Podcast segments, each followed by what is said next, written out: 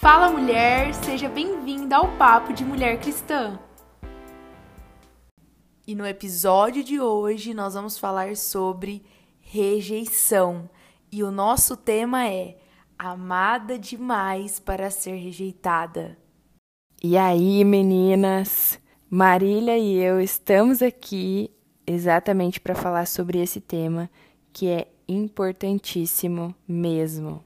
Sim, e nós, em algum momento da nossa vida, nós já fomos ou nós seremos rejeitados, né? A rejeição, ela é inevitável na nossa vida. Se você falar para mim que você nunca foi rejeitado, isso não é verdade. Talvez você não tenha percebido o episódio que isso aconteceu, mas a rejeição, ela é inevitável. Em algum momento da nossa vida, nós fomos ou seremos rejeitados, né? Pode ser uma rejeição, às vezes, quando você era criança, na sua escola ou uma rejeição às vezes de algum familiar, mas em algum momento nós sofreremos algum tipo de rejeição e nós precisamos aprender a lidar com a rejeição. Sim, e um dos exemplos muito práticos aqui bíblicos, na verdade, o nosso maior exemplo sobre isso é Jesus, né? Exato. Porque a Bíblia fala que Jesus foi rejeitado enquanto ele cumpria o propósito dele aqui na Terra. Ele não foi aceito por todo mundo. Na verdade, fazia parte do propósito dele ser rejeitado. Isaías já disse muito sobre Sim. essa rejeição que ele sofreria. E se até Jesus foi rejeitado, quem sou eu, né, Marília? É, quem somos nós para acharmos que não seremos rejeitados? Não tem, não tem a menor possibilidade. Todas as vezes que nós assumimos alguma posição na nossa vida, seja religiosa, seja familiar, profissional, nós vamos automaticamente ser rejeitados por pessoas que não concordam com aquela opinião. Às vezes, quando nós nos posicionamos em algum lugar sobre a nossa fé, por isso, por si só, nós já vamos ser rejeitados. Sim, ou é porque elas não concordam com a nossa fé, ou muitas vezes porque elas não acreditam naquilo que nós carregamos, é, por N, N motivos mesmo a gente pode sofrer essa rejeição. Por inveja, por ciúmes, por é, coisas externas, coisas internas. Eu posso sofrer uma rejeição pelo meu jeito, pela minha personalidade, pelo meu temperamento, por N coisas. Exato. E talvez você tá aqui ouvindo esse podcast hoje e você ainda carrega as marcas da rejeição em você, de algum familiar, talvez um pai, uma mãe, alguém muito próximo. E eu quero declarar sobre você o que diz Salmos 27:10. Ainda que me abandonem pai e mãe, o Senhor me acolherá. Ainda que você foi rejeitada por um pai, por uma mãe, por uma avó, por um tio, o Senhor, ele não te rejeita. O Senhor te ama. Essa é a verdade que nós precisamos carregar no nosso coração. Sabe, o problema não é ser ou não ser rejeitada. Como nós já falamos aqui, nós seremos em alguma fase da nossa vida, por alguma pessoa nós seremos.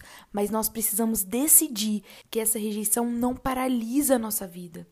A rejeição que não é curada, ela gera uma ferida ali que fica aberta, que fica exposta. Eu acredito que o segredo para vencer a rejeição na nossa vida é entender que a verdade que a gente carrega não é a verdade de uma rejeição, mas é a verdade do que Deus diz sobre nós. Às vezes você teve um episódio de rejeição em que você se sentiu rejeitada, mas Deus diz que você é amada, que você é filha, que Ele te escolheu desde antes do ventre da sua mãe. Exatamente. E, claro, às vezes pode ser que a gente não tenha episódios marcados de rejeição específicos. Às vezes a gente conhece pessoas que têm episódios de rejeição muito maiores do que os nossos, Sim. né? Mas algumas rejeições, independente do tamanho delas, elas podem gerar essas feridas internas em nós. Com certeza. E algumas feridas internas em nós, elas vão ecoar em todas as áreas da nossa vida. Se eu sou ferida por qualquer motivo que eu fui rejeitada, automaticamente eu vou reproduzir aquilo com outra pessoa, ou eu vou carregar aquilo de uma forma que afete os meus relacionamentos. E isso pode afetar os meus relacionamentos interpessoais aqui entre nós pessoas, horizontalmente, mas a nossa rejeição também pode afetar o nosso relacionamento com Deus, que é o principal. Porque se eu me sinto rejeitada aqui nesse momento, eu vou achar que, da mesma forma que as pessoas aqui é, me rejeitam, Deus também me rejeita. E na verdade é totalmente o contrário. Porque quando Deus ele me aceita, ele me ama, que é o que a gente está falando aqui, eu sou amada demais. Quando ele me ama, consequentemente, aquilo tudo que acontecer horizontalmente entre as pessoas do meu convívio, que podem até me rejeitar porque elas são humanas, pecadoras, a gente não está aqui pregando que é certo rejeitar as pessoas, não. Mas nós somos seres humanos falhos e aquilo que a gente vive com Deus escoa no nosso, no nosso relacionamento horizontal entre as pessoas. Então, se, por exemplo, eu sou rejeitada pelo meu pai, eu entendo que o meu pai do céu, Deus, ele me ama a tal ponto de que se o meu pai terreno não me ama, como esse versículo diz, ainda que o meu pai na terra me abandone, ainda assim Deus me acolhe. E é essa verdade que tem que estar sempre exalando na nossa vida, independente do tipo de rejeição que eu passo e por mais difícil que seja, eu entendo o quanto eu sou amada e aceita por Deus, e isso me traz cura a respeito de rejeição. Uau, verdade, Gabi. E é bom lembrar dois exemplos bíblicos sobre rejeição e sobre pessoas que venceram a rejeição e alcançaram realmente o destino que Deus tinha para elas. José, né, o José do Egito que nós estamos falando, que ele foi rejeitado pelos irmãos. A rejeição veio de dentro da casa dele.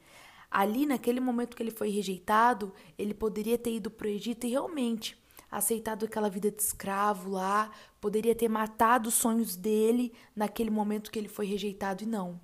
Ele decidiu não viver com base na rejeição, mas ser curado por Deus.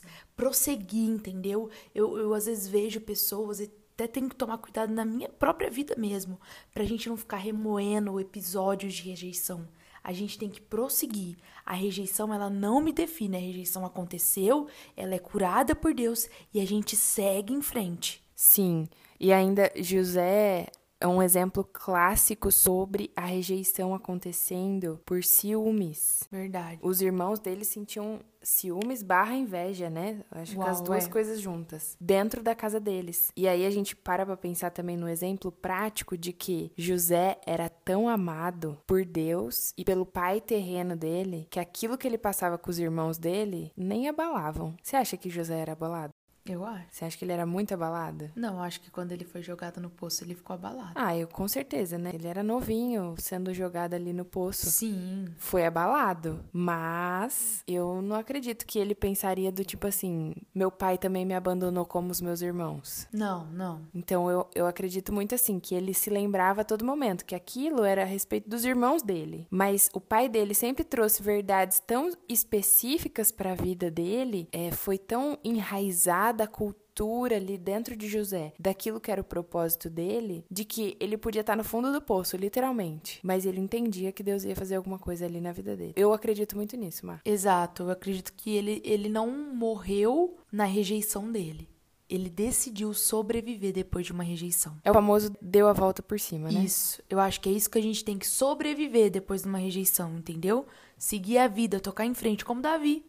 Davi também foi rejeitado ali pela família, não era só os irmãos. Às vezes a gente vê, né, o pai dele também não acreditava muito nele. Sim, assim, nesse entendeu? caso é diferente, porque é... a gente tem um pai ali que é, não acredita em nada.